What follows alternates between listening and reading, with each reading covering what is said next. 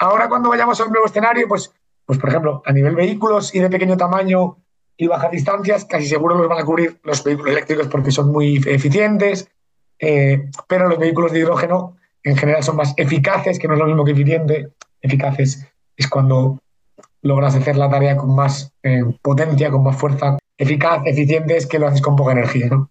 Entonces, hay puntos en los que los vehículos eléctricos no llegan porque las baterías no tienen capacidad de almacenar suficiente energía y entonces esos son los vehículos más grandes y con más autonomía y ahí es donde el hidrógeno o, o subsidiarios del hidrógeno tiene, tiene más eh, viabilidad futura.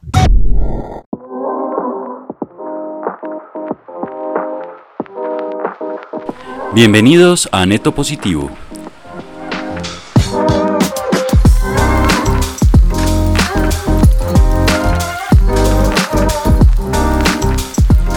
Podcast donde hablamos con personas de distintas profesiones y nacionalidades sobre temas de actualidad relacionados con el medio ambiente. Acompáñanos.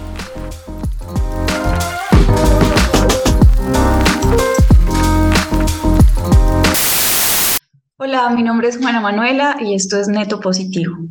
Les cuento que ya tenemos en circulación Alem 2.0, que es la versión en portugués de nuestro podcast y los invitamos a todos a que también lo sigan, también lo busquen y lo recomienden. Hoy vamos a hablar Sebastián Moncada y yo con Marcos Rupérez. Él nos acompaña desde España. Hola Marcos. Estamos muy contentos de tenerte desde allá. Cada vez hablamos con personas de más lugares del mundo. Parece que nos estamos expandiendo en el espacio y eso es interesante. Eh, cuéntanos a qué te dedicas para empezar. Bueno, pues yo soy ingeniero industrial y, a lo que me dedico actualmente es a ser consultor o ingeniero freelance en temáticas de hidrógeno y pilas de combustible eh, para empresas eh, multinacionales o nacionales o centros de investigación o entidades de diferente tipo a las que asesoro en el lanzamiento de proyectos relacionados con hidrógeno verde, en inversiones de hidrógeno verde o en todo tipo de iniciativas relacionadas con hidrógeno. Hace algún tiempo acá en Neto Positivo tuvimos eh, una invitada que nos habló de energías renovables. Ya habíamos tocado ese tema, entonces también los invitamos a que busquen el episodio sobre energías renovables y después de tener esa conversación quedamos muy interesados en el asunto del hidrógeno verde precisamente. Entonces, eh, bueno, por eso invitamos a Marcos y creo que la conversación va a girar eh, justo en torno a eso, al hidrógeno verde. Sebas, tú le quieres preguntar a Marcos sobre el hidrógeno para que todos entendamos de qué se trata. Bueno, primero que todo, hola a todos y bienvenidos a este nuevo podcast, a este nuevo episodio de Neto Positivo. Eh, Marcos, empecemos hablando sobre qué es el hidrógeno. bueno, el hidrógeno es un gas, es la molécula la más pequeña que existe, si no la más pequeña, casi la más pequeña. Eh, es un gas muy ligero y es un, un, gas que es combustible, igual que lo puede ser el gas natural, el butano, el propano, con la diferencia de que al combustionarse, al generar calor eh, mezclándose con oxígeno, eh, no genera CO2, sino que solo genera agua como residuo. Wow, qué interesante. Y bueno, y dónde está presente en la naturaleza, dónde encontramos, lo encontramos en, en el aire que respiramos, dónde encontramos ese... ese el hidrógeno como tal, como molécula, como gas, no se encuentra en la naturaleza, o no, se encuentra, no se encuentra en proporciones eh, importantes. Bueno, en la naturaleza es el gas más abundante que existe, entendiendo la naturaleza como el universo para ser más precisos, en la corteza terrestre, que es donde nosotros vivimos, como Homo sapiens que somos, eh, no, hay hidrógeno. No hay hidrógeno eh, molecular, porque atómico sí, quiero decir, el agua es H2O y es hidrógeno, en parte. Vale, vale. Pero no está presente entonces eh, en una forma que esté solo, digamos, separado de otros, de otros elementos. ¿Es eso? En la corteza terrestre muy poquito. En el universo muchísimo. El Sol entero es una gran pelota de hidrógeno. Ya, y entonces, aparte del agua, ¿dónde más encontramos hidrógeno? Eh, en casi todos los compuestos, o sea, en ti, en tu cuerpo es hidrógeno. Todos los Ya, compuestos orgánicos eh, son compuestos en general del tipo hidrocarburo, que son Cs con H, todas las H son hidrógeno. Los combustibles fósiles tienen hidrógeno mezclado con su carbono. Mm, La grasa de las rosquillas que, dulces que os gustan tiene grasas nitrogenadas, que también tienen hidrógeno. Se encuentra en muchos sitios, pero se encuentra el átomo de hidrógeno combinado con otros en moléculas. Y, y lo que es interesante para lo que hablamos aquí relacionado con el hidrógeno, eh, energías renovables no es tanto ese hidrógeno molecular mezclado con otros o sintetizado con otros átomos, sino el hidrógeno gas, que no existe en la naturaleza prácticamente con corteza terrestre, pero sí podemos generar de, de diversas maneras. Vale, ahí entro un poquito en el tema de tecnología eh, y te pregunto, bueno, entonces, si no está presente en la naturaleza y lo necesitamos como gas, ¿cómo hacemos para extraerlo? Bueno, eh, el hidrógeno se puede extraer de muchas maneras en tanto y cuanto está presente en muchos elementos de la naturaleza, ¿no? Claro, eh, actualmente se utiliza hidrógeno para unas cuantas funciones sociales, como son hacer fertilizantes, para la industria petroquímica, para la industria de los plásticos, y casi todo el hidrógeno que hoy en día se genera es un hidrógeno contaminante. ¿Por qué? Porque aunque el hidrógeno en su combustión no genera más que agua, eh, para generar ese hidrógeno lo que se hace es craquear, romper la molécula del gas natural, que sí se emite CO2 en la generación. Pues esa es la manera tradicional de generar hidrógeno y, y, la manera que lo relaciona el hidrógeno con las energías renovables es la electrolisis, que es partir moléculas de agua con energía eléctrica o lo que es lo mismo, almacenar energía eléctrica en forma de gas hidrógeno. ¿Cómo se llegó a este, a este procedimiento para, para lograr obtener el hidrógeno verde? ¿Qué pasaba antes y, y cómo llegaron a, a descubrir esa posibilidad, sabes? Bueno, la posibilidad en sí del hidrógeno verde existe desde siempre, desde que se descubrió la electrolisis, que la electrolisis es un proceso por el cual aplicas electricidad de una manera concreta al agua y, y, y obtienes hidrógeno y oxígeno. Se descubrió, no te sé decir cuándo, pero hace 100 años o más. Eh, eso sería hidrógeno electrolítico. El hidrógeno verde pues viene asociado desde el momento en el que descubrimos las energías renovables eléctricas, la energía fotovoltaica, la energía eólica, la energía hidroeléctrica, eh, ese tipo de energías eh, combinadas con el descubrimiento previo de la electrólisis facilitan el que se pueda generar hidrógeno sin haber emitido CO2 en toda la cadena de valor y a ese hidrógeno se le llama verde. Se pueden usar eh, varios combustibles eh, de manera combinada, es decir, se puede implementar el hidrógeno verde, pero a la vez utilizar otros combustibles como la gasolina o el diésel. Tu pregunta va dirigida hacia vehículos, entiendo, ¿no? Hacia Sí. coches o... Eh, y, y la pregunta es si están mezclados, o sea, si pueden usar en un coche mezclados o, o- Sí, o puede haber aparatos que combinen ambos sistemas. puede haberlos y los hay. eh, puedes coger un camión diésel y, y- y mezc- y hacerlo funcionar en parte con hidrógeno, en parte con, con diésel, por ejemplo. O sea, puedes, puedes mezclar el combustible que entra al motor y de esa manera hacerlo funcionar con los dos y hacer que emita algo menos de CO2, porque toda cantidad de diésel que esté sustituyendo por hidrógeno no emitirá CO2. Por lo tanto, si la mitad del consumo es hidrógeno y la mitad es diésel, pues emitirá la mitad de CO2 que el equivalente de diésel puro. Hemos oído hablar en, en varias ocasiones del hidrógeno verde en contraposición al hidrógeno gris o el hidrógeno azul. ¿De qué se trata ese contraste? ¿Cuál es la diferencia? Bueno, los colores estos del hidrógeno hay que primero habría que aclarar que el hidrógeno siempre es transparente, es el mismo gas siempre, y los colores o lo que indican simplemente es un certificado de origen, no es cómo se ha fabricado ese hidrógeno, cómo se ha generado, ¿vale? Cuando hablamos de hidrógeno gris, hablamos de hidrógeno que se ha generado por reformado con agua del gas natural, que eso es lo que hemos hablado antes, extraer el hidrógeno que tiene el agua, que tiene el agua, perdón, que tiene el gas natural, mediante la, con la molécula del, del gas.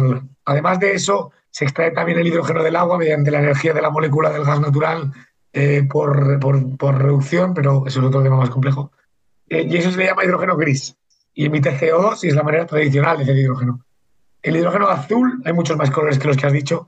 Eh, el azul es lo mismo que el gris, pero cogiendo el CO2 y enterrándolo bajo tierra, capturándolo.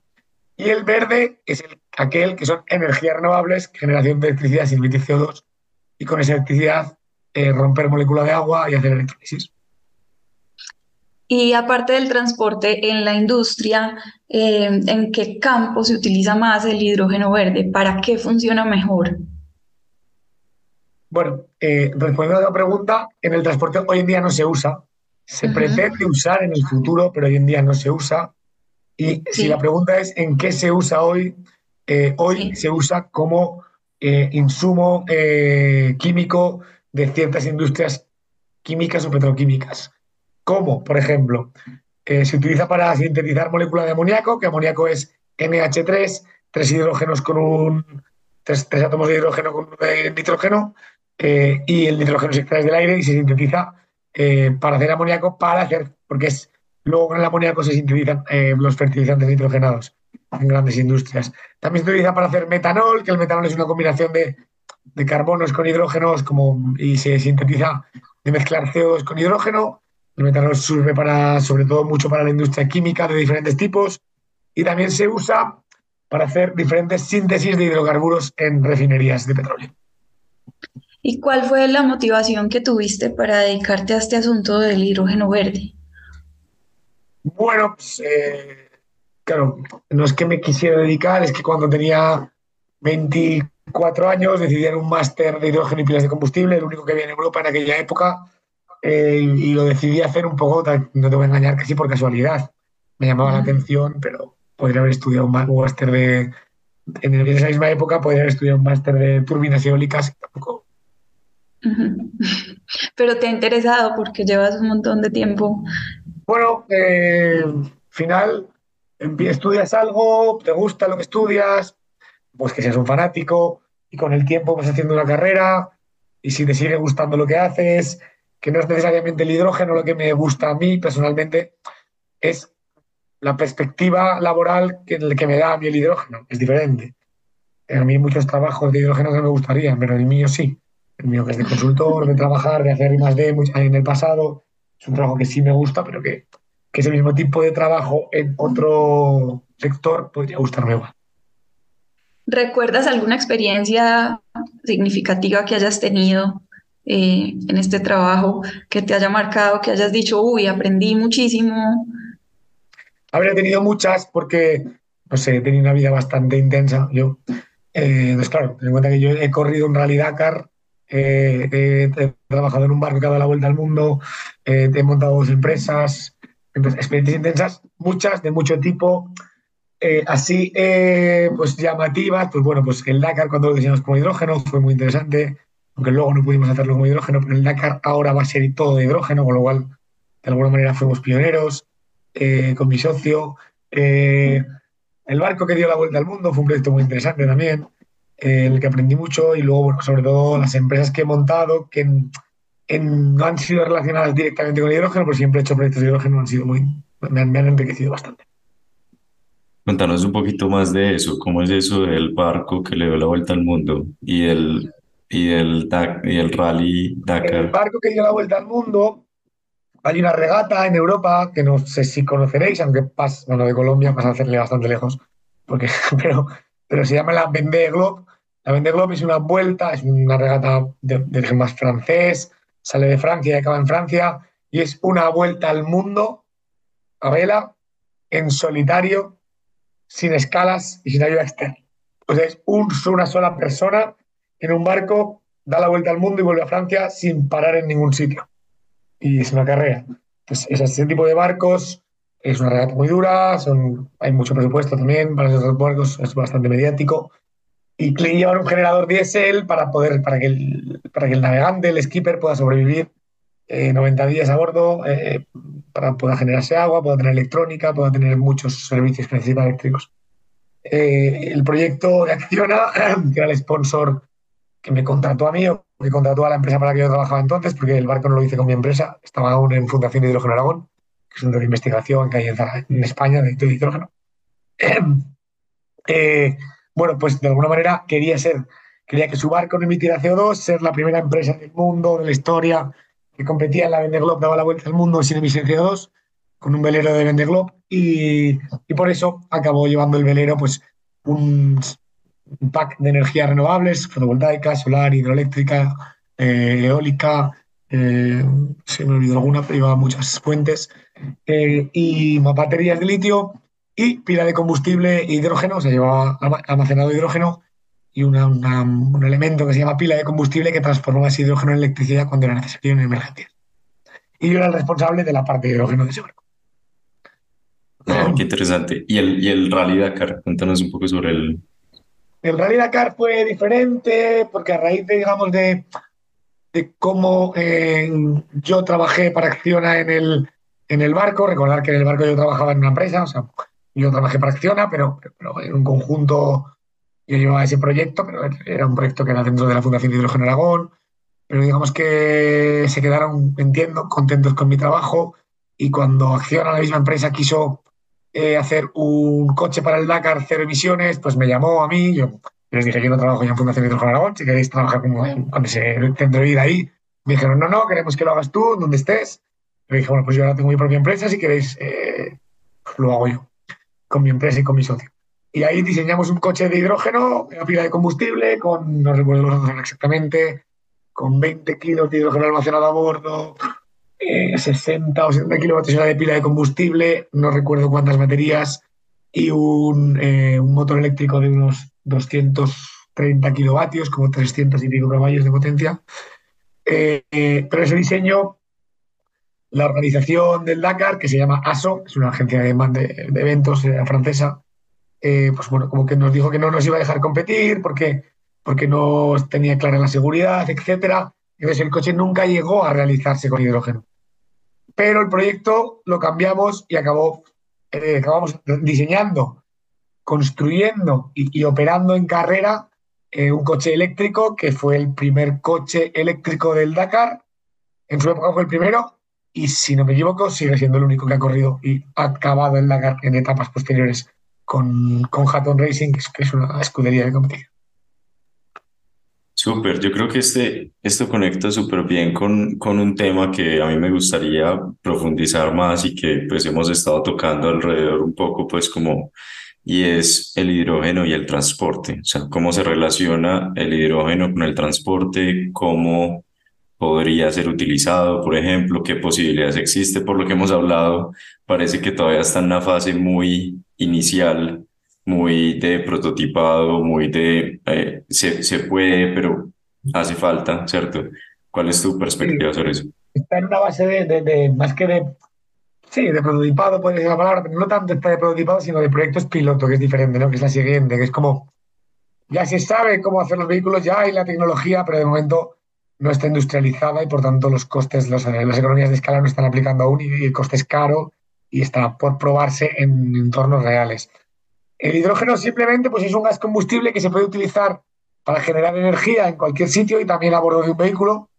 Eh, y, cuando se desintegra la molécula del hidrógeno, o se, se oxida la molécula del hidrógeno para extraer su energía y se combuste o se oxida de otras maneras, eh, solo se emite agua. Entonces, dentro de los vehículos de hidrógeno podría haber dos tipos. Uno es motores de combustión alterna, eh, como los de ahora, de diésel o gasolina, pero que quemen hidrógeno, es una manera no muy eficiente.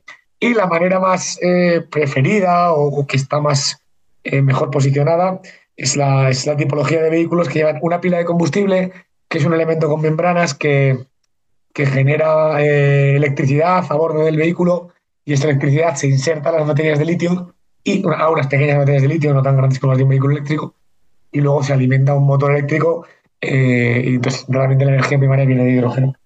Eh, comparado con la tecnología actual, cabe comprender que ahora mismo cuando ahora mismo todos la movilidad toda toda prácticamente es diésel o gasolina o, o, nafta no sé cómo le llamáis en Colombia eh, y, y, ahora cuando eh, hablamos de una nueva era una nueva etapa en la que se quiere que los que los vehículos no emitan CO2 pues eh, se va a diseccionar el mercado en el que no todo lo va a cubrir la misma tecnología, no el hidrógeno no va a ser la gasolina, ya os lo digo, sino que más bien va a ser un, para cada aplicación, una moto no tiene nada que ver con un coche, un coche no tiene nada que ver con un, con un eh, camión, un camión no tiene nada que ver con un autobús, pero es que un autobús tampoco tiene mucho que ver con un barco y un barco nada tiene que ver con un avión. Y todos estos eh, vehículos hoy en día funcionan con aproximadamente el mismo combustible, que es un combustible fósil, bien líquido, bien sea mm, eh, gasolina, diésel o en el caso de los barcos fuel oil, que es parecido, o en el caso de los aviones queroseno. Eh, ahora cuando vayamos a un nuevo escenario, pues, pues por ejemplo, a nivel vehículos y de pequeño tamaño y bajas distancias, casi seguro los van a cubrir los vehículos eléctricos porque son muy eficientes, pero los vehículos de hidrógeno en general son más eficaces, que no es lo mismo que eficiente. Eficaces es cuando logras hacer la tarea con más eh, potencia, con más fuerza, con más eh, rendimiento, no sé si es la palabra correcta, eficaz, eficiente es que lo haces con poca energía. ¿no? Entonces, hay puntos en los que los vehículos eléctricos no llegan porque las baterías no tienen capacidad de almacenar suficiente energía y entonces esos son los vehículos más grandes y con más autonomía y ahí es donde el hidrógeno o, su de hidrógeno tiene, tiene más eh, viabilidad futura. ¿Qué barreras existen en este momento para que se amplíe el uso del hidrógeno verde? ¿Cuáles son las dificultades para que eso se, se vuelva, pues se generalice? A ver, eh, hay dos, dos, dos, dos, puntos, uno por la parte de oferta y otro por la parte de demanda. Para que se generalice el hidrógeno verde hace falta que haya oferta de hidrógeno verde, porque el hidrógeno verde no es nada. O sea, tendríamos que ver qué aplicaciones concretas van a gastar, van a usar hidrógeno verde si es que tiene sentido eh, y dónde y cuándo. Pues eh, falta que se desarrollen los consumos. Eh, eso por un lado, en el lado de las nuevas cosas, digamos, los nuevos gastos. En el lado de los gastos como la amoníaco con el metanol, no hace falta que se desarrollen los consumos, ya están. Pero sí que en ambos casos, por el lado de la, de la oferta del mercado, pues falta que se desarrolle la generación de hidrógeno verde, ¿no? Y, para eso, ¿qué hace falta? Bueno, para eso hace falta que existan en los lugares que se quiera desarrollar hidrógeno verde energías renovables disponibles eh, a un coste eh, eh, bajo, suficientemente bajo para que haga rentable el hidrógeno verde.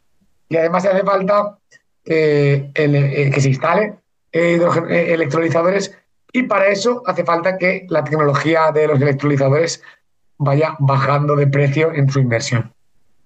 ¿Y qué piensas que va a pasar en los próximos años? ¿El coste tiende a bajar? Eh, ¿qué, ¿qué, está pasando y qué, qué, piensas que puede llegar a suceder en los próximos años?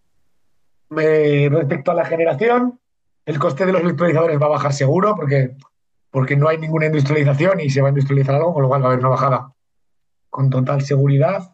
Eh, en cuanto la energía, dependerá mucho de factores geopolíticos que la energía renovable sea barata y siga bajando no es trivial ni seguro en el escenario en el que vivimos de carencia de, todo, de, todo tipo de materiales energéticos y energéticos, y por tanto no estoy seguro de que la energía eléctrica vaya a bajar.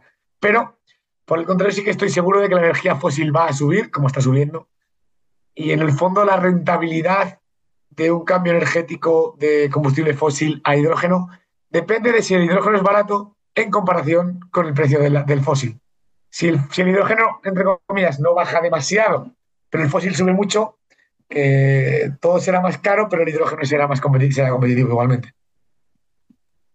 Ya, y en los últimos meses, tal vez años, hemos empezado a hablar, hemos empezado a escuchar mucho más sobre el hidrógeno, hidrógeno verde. Los países, eh, las industrias, algunas grandes empresas están apostando por esto. ¿A qué se debe? ¿Por qué, porque este como repentino interés? Bueno, eh, eh, el tema a comprender es que vivimos en una sociedad que, que ahora mismo el, 80 o el 90% de cualquier país es de la energía de cualquier país se genera con combustibles fósiles o, similares, ¿no? Y, y, a la vez vivimos en un escenario macroeconómico o internacional o geopolítico, como lo quieras decir, en el que en el que se, existe un cambio climático que está poco discutido ya o nada discutido que es causado por causas antropógenas, o sea, por, por, los humanos, eh, y que es causado por emitir CO2 y combustibles fósiles. Y por tanto hay una necesidad de la humanidad como especie, si quiere sobrevivir, de dejar de emitir CO2. Esto por un lado. Y por otro lado, eh, no tan obvio, parece que empieza a vislumbrarse las primeras eh, luces de que vamos a vivir en el futuro un escenario de carencia o de escasez o de carestía de combustibles fósiles. Son dos, son dos problemas diferentes, asociados pero diferentes. Eh, uno es que carencia de del suministro energético y otro es, que ese suministro energético emite un gas que destruye nuestro clima. Eh, ambos dos problemas se solucionan, eh, seguro, dejando de usar combustibles fósiles. Pero eh, solo uno de los problemas se puede solucionar si usas fósiles, pero capturas el CO2, ¿sí? que también es otra opción entendiendo que la sociedad en la que vivimos a nivel eh, eléctrico, solo el 20% del consumo que tenemos como sociedad habitualmente, hablo en general, Colombia, España, no serán tan diferentes en estos números, ya os lo digo. El 20% es eléctrico y el 80% no es ni eléctrico. Y las energías renovables, las más populares, como pueden ser la energía eólica, la energía fotovoltaica, la energía hidroeléctrica, son energías renovables eléctricas, solo generan electricidad. Y aunque todo el consumo eléctrico de cualquier país se convirtiera en renovable, solo habríamos desplazado el 20% del consumo de fósiles. Entonces, es ahí donde nace el, concepto de electrificación, que es el concepto en el cual tú quieres desplazar eh, con consumos que actualmente son fósiles, del 80% de consumos de energéticos de un país que no son eléctricos, y desplazarlos poniendo una, haciendo que consuman electricidad, para poder así aplicar fuentes renovables eléctricas. Y es ahí donde entra el hidrógeno. En muchos de esos consumos que hoy no son eléctricos, pero queremos electrificar, queremos que venga su energía primaria, primaria, no primaria realmente, intermedia, de electricidad, y el hidrógeno facilita que esa aplicación final pueda usar hidrógeno verde, que se ha generado con energías renovables y que por tanto eh, no ha emitido CO2. No sé, me, me, ha alargado un poquito, pero es que es un poquito complicado. Perdón. No, estuvo perfecto. Muchas gracias. Y bueno, también eh, me gustaría saber qué está pasando a nivel europeo. O sea, a nivel europeo, qué está pasando con la política, qué está pasando eh, con, la con las reglamentaciones. Me encantaría saber también a nivel latinoamericano, pero seguramente vas a tener más información a nivel europeo. Bueno, a nivel latinoamericano estoy empezando a trabajar ahora, de hecho, para el gobierno eh, colombiano, así que podría decir algo. Ah, vale. Quiero saber. Sí, estoy comenzando a trabajar ahora para, unos, para funcionarios eh, colombianos.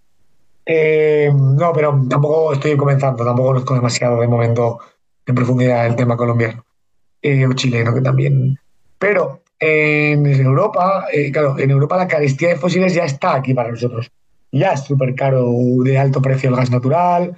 Entonces aquí hay una necesidad de comenzar más rápido con este proceso y, por tanto eh, la Comisión Europea, que es como la Comisión Europea es el gobierno de los Estados Unidos de Europa, por decirlo de alguna manera, eh, pues bueno, ha decidido que, que, vamos a comenzar con el hidrógeno y ha hecho un plan de inversiones públicas muy potente en, generar eh, infraestructura de generación de hidrógeno, principalmente en una primera etapa para todo lo que son los consumos actuales de hidrógeno, de, de, fertilizantes, de, amoníaco, de metanol, etc.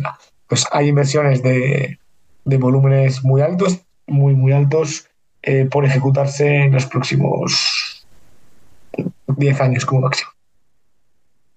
Creo que esta conversación va terminando y tengo una inquietud. ¿Tú crees que la humanidad va a lograr eh, sobrevivir en la Tierra? ¿Lo vamos a, conseguir o no? Vamos rumbo al final. Vaya pregunta, ¿eh? eh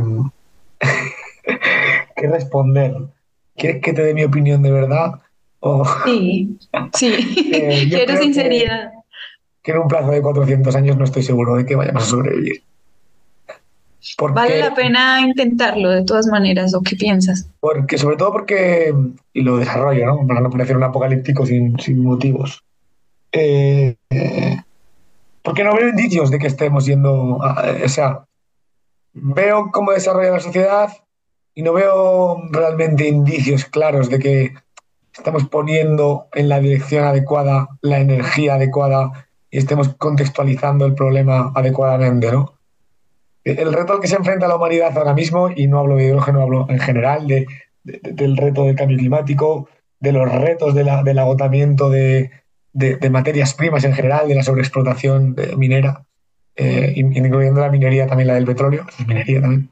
Eh, no estamos poniendo en contexto que la humanidad se enfrenta, la humanidad se enfrenta probablemente al mayor reto que se ha enfrentado nunca.